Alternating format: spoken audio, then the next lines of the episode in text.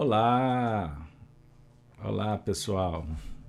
Sejam todos bem-vindos para mais um estudo das cartas de Paulo, produção direto da Fraternidade de Estudos Espíritas Allan Kardec, transmitindo através dos canais da RAI TV, Rede Amigo Espírita, Gênesis TV, plataformas do YouTube, do Facebook. Muito obrigado pela audiência. Muito obrigado. Esperamos ir aonde você está, levando uma missiva do alto. Que Jesus possa nos felicitar nesse encontro. Amigos e amigas, hoje nós teremos como desafio trabalhar o tema Firmes na Fé. É o programa de número 254. Muito obrigado, você que está vindo pela primeira vez. Vale sempre dizer, tanto no canal da RAI quanto no canal Gênesis no YouTube, vocês vão encontrar uma playlist com todos os programas Cartas de Pau. São 254 eventos. Mas também, se você quiser o áudio, SoundCloud, Spotify, vocês conseguem ouvir e baixar gratuitamente. Beleza? Então é isso aí, meu amigo, minha amiga. Firmes na fé. Firmes na fé. No último encontro 253, nós trabalhamos a constância da fé. Estão lembrados? É isso aí. Hoje, Cartas de Paulo vai prodigalizar para a gente uma experiência bem especial.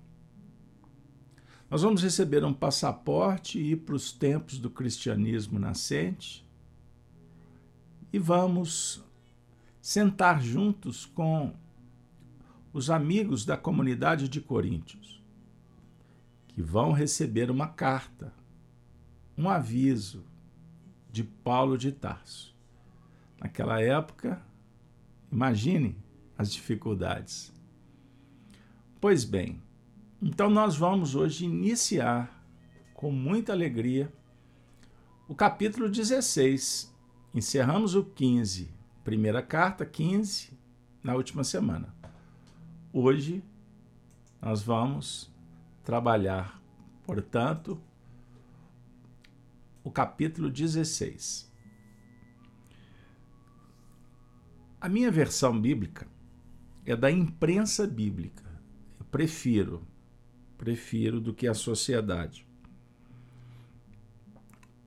João Ferreira de Almeida. Nós vamos trabalhar, então, esse capítulo 16, que foi intitulado As Coletas para os Crentes de Jerusalém. E os projetos de Paulo, diversas recomendações e saudações.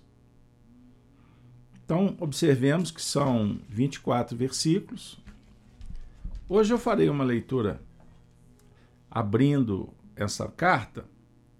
Eu vou ler os primeiros versículos até o versículo 13, porque tem muitas saudações e vai abrir para nós uma reflexão interessante.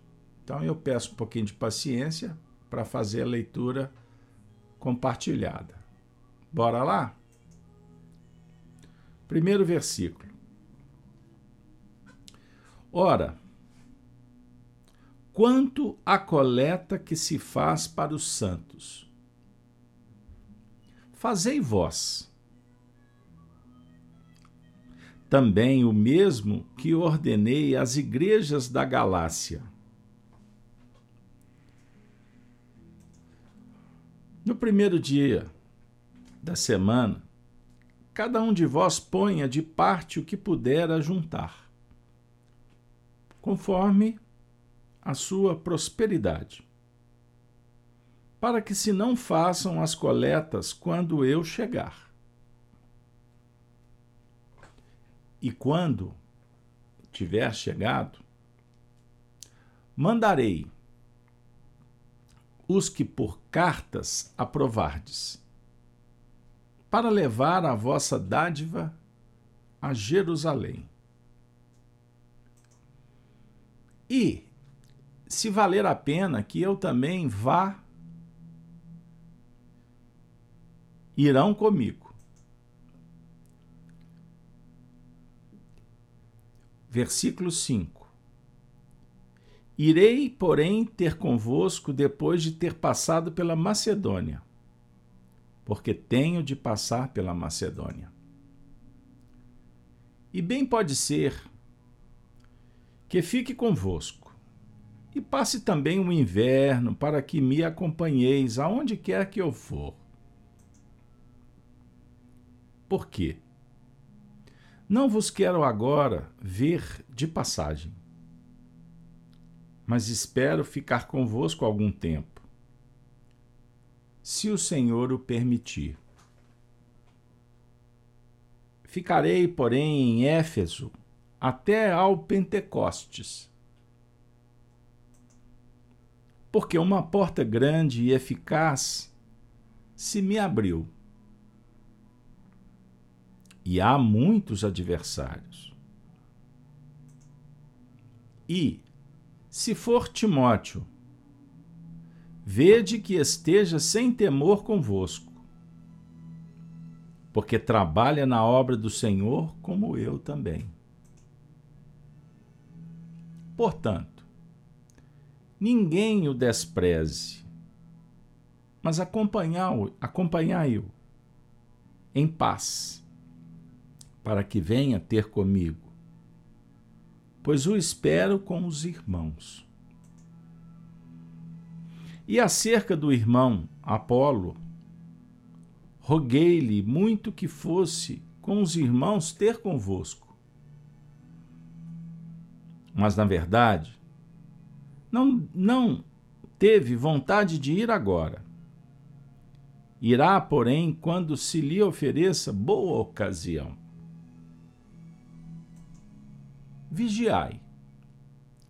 Estais, estai firmes na fé. Portai-vos varonilmente e fortalecei-vos. Vamos ficar por aqui. Pessoal que está acostumado com esse estudo das cartas de Paulo, já sabem que nós sempre nos ajustamos e nos entregamos para que a espiritualidade conduza o nosso encontro. A turma, o pessoal aí que acompanha os estudos da Casa de Kardec todos os dias, nós temos um programa que não é transmitido pela rede, só pelo canal Gênesis de segunda a sextas-feiras, sete horas da matina. O Evangelho, Gênesis no lar. Vocês já observaram que a cada programa, a cada estudo, nós sempre estamos sendo chamados por uma novidade. Porque, como dizia o Chico Xavier, falar do Espírito, o papo é eterno, não acaba nunca. E, naturalmente, a cada encontro, o nosso estado de ânimo, de alma, as nossas necessidades, expectativas, são bem específicas. E a espiritualidade, nós já constatamos isso. Eles nos atendem conforme o nosso pedido.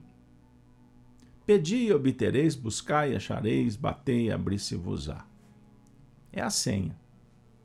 Nós somos reconhecidos no universo pela nossa forma de pensar, de agir.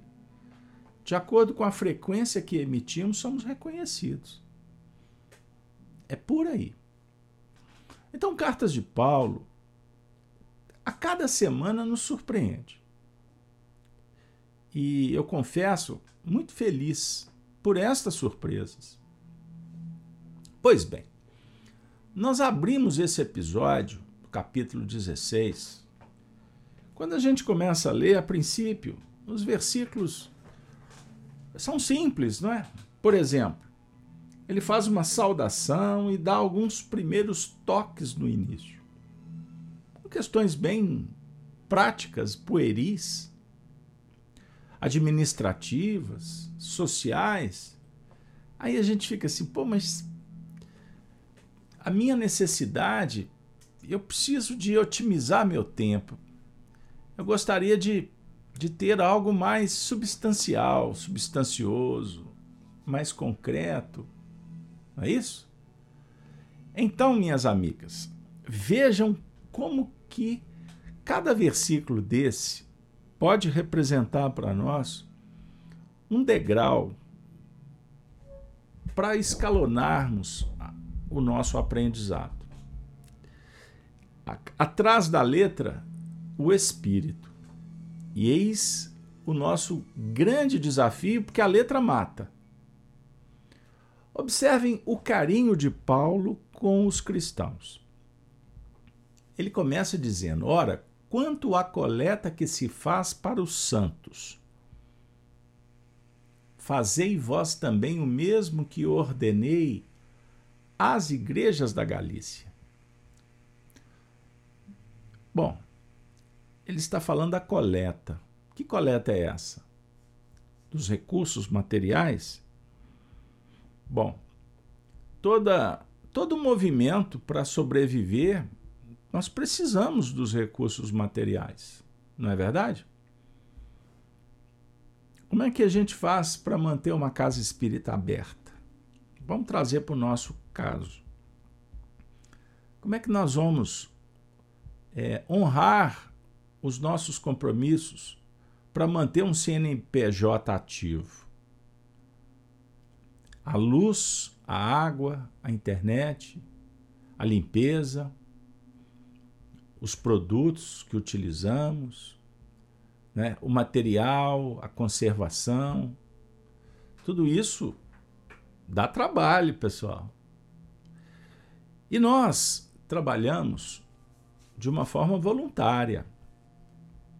Então, eu trabalho no movimento espírita para mais de três décadas todas as instituições que militamos, sempre foi muito dificultoso, foi muito complicado a gente segurar os projetos, não é? Porque a gente não tem remuneração, nós é que contribuímos. Então, naquela época, Paulo está falando sobre